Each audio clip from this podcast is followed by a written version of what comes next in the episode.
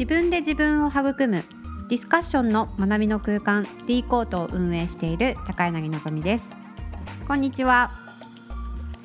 え今回は前回に引き続き発言しやすいディスカッションの場の工夫についてお話しします。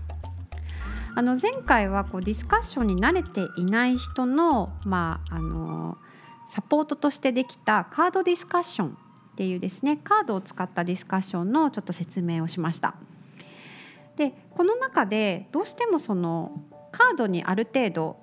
まあ意見の選択肢みたいなのがあってそれでその中で自分の意見に一番近いものを選んで出すっていう風な方法なんですけどそれをしてしまうとこうディスカッションそのものに広がりがなくなるんじゃないかと、まあ、そういう心配も出てくるわけですよね。でこれに対してですねあのもう一工夫加えています。それがその他のカードってのを必ず入れるっていうのを大事にしてます。このその他のカードなんですけれどもまずすでにあるカードはあくまでもこちらが作った選択肢なんですよね。なのでこう自分ならではの考えとか選択肢にはないものっていうのをこう思いつくっていうことがですね、えー、ちょっと起こりづらくなるんじゃないかっていう時にその他のカードを入れておくことです置くことでですねこのカードの中ので選ばなくてもいいですよこのカード以外にあなたが思っていることがあればその他を出してくださいという、まあ、一つのメッセージになるんですね。なので、まあ、もちろんあのディスカッションしてるとこのその他のカード何ですかって聞かれることもあるんですがその時には必ずあその他はこのカードの中にはない自分の意見がある場合はあのぜひカードから、えー、必ず選択肢から選ぶんではなくてその他を出して意見を言ってくださいというふうに言うんですね。そうすることで、まあ、あの選択肢から選ばなければならない私にはここの選択肢には意見がないこれじゃないという人にもですねあのディスカッションを楽しんでもらったり、まあ、自分の意見が言いやすいようにしているという工夫になります。で実際この「その他」っていうカードを作ったことで、まあ、私自身こう教えてもらった価値観というか意見っていうのがあるお題でですね、えー、非常にそのその他の効果を感じたというのがあるんですがそれがあの幸せの価値観という、ものなんですね。あの幸せの条件をみんなで3つ出してみようみたいなディスカッションで、まあ、これはあのカードの中からですねちょっと選ぶ感じなんですが例えば13項目ぐらいあのカードは準備されていてお金仕事家族とかですねあとは学ぶことができるとかちゃんと遊ぶことができるとか争いがないとかもうそんないろいろカードがあってでその中から大体みんな3つぐらい選んでですね、えー、それはもう幸せには欠かせないよねとかですねいやそれはいらないとかですね、まあ、こうこういうカードを、まあ、いわゆる幸せの条件をですねカードを通して話しながら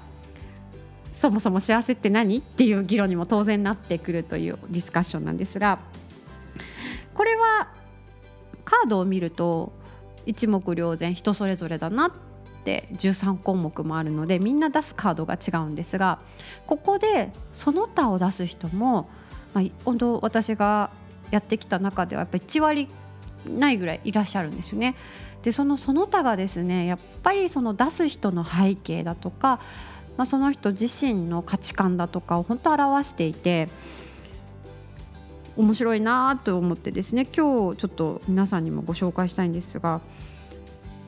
皆さんもうちょっと考えていただいて自分のこう幸せの条件3つって言われたらこうパッパッパで皆さん何が浮かびますか、まあ、もちろんね幸せの状態っていう定義がちょっとここでは曖昧なので当然あの自分のイメージで構いませんがその選択肢になく出てきたその他の一つがですね健康なんですね。でこれはあの医療に関わる人たちとディスカッションした時に出てきてあ確かに日々そういったね、えー、病気だったりいろんなものに向き合っている方々がその、まあ、一つこれも条件なんじゃないかって出してる人がいたんですけど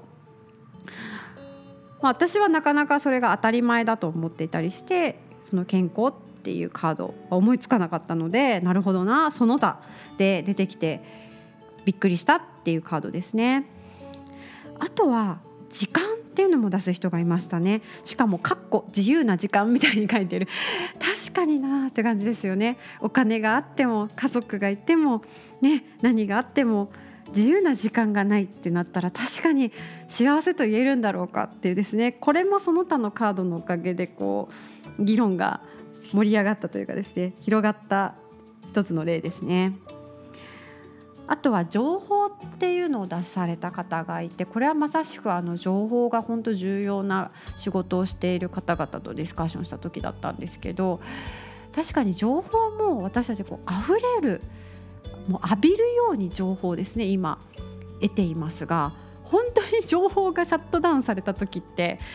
めちゃくちゃ不安かもなっていうですねそんな想像した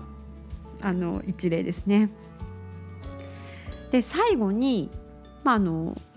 家族とか恋人とか友人とかいうカードはあるんですがそれをあえてこう一括りにして、まあ、人とかですね隣人とかですねいわゆるそういう人間は人間がいないと実はすごい不安だったり孤独だったりですごく幸せには程遠いんじゃないかっていう考えだったんですがそういったですねあのその他があることによって選択肢のカードを自分なりにこうある意味カテゴライズして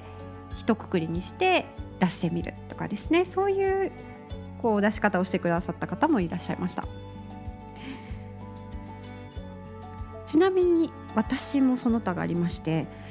えー、思想の自由というですね。どんなこう思想をしてもですね。あのこんなこと考えちゃダメって言われない。そういう世界が担保されてないと多分私はきついだろうな。私はこう思うってうのを言っちゃダメ。考えちゃダメって言われると多分きついだろうなっていうので、えー、私のその他は思想の自由なんですけれどもこんな感じでやっぱりこう選択肢はあくまでもディスカッションサポートしてはくれるんですがやっぱその人らしいその人にしかない考えだったりっていうのを決してこう阻害することなくですねその他のカードでいろんな広がりオリジナリティっていうのをあの担保できてるんじゃないかなと思います。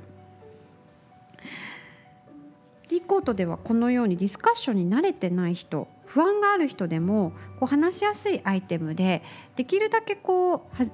今日から D, D コートに入りましたっていう人もあのずっと D コートに通っている人もまあリラックスして楽しく話したくなる場みたいなのをですね大事にしています。なのでそのためには単純にですねどう思いますかっていうお題ではなくて、まあ、そこにいろんなカードディスカッションのような一工夫二工夫をしてですね、えー、皆さんに、まあ、よりディスカッションですね楽しんでもらうそんな準備がしてあります。それでは皆さん価値観の交換で自分で自分を育む D コートにぜひ遊びに来てください。高柳のぞみでした。